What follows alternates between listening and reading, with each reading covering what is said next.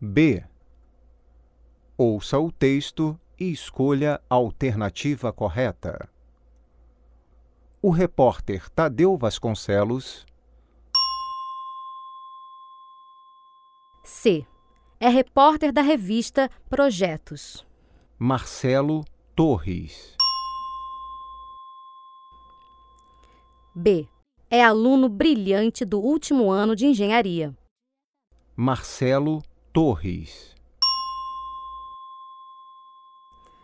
A. Vai se dedicar à pesquisa após seu curso de engenharia. Mariana Correia.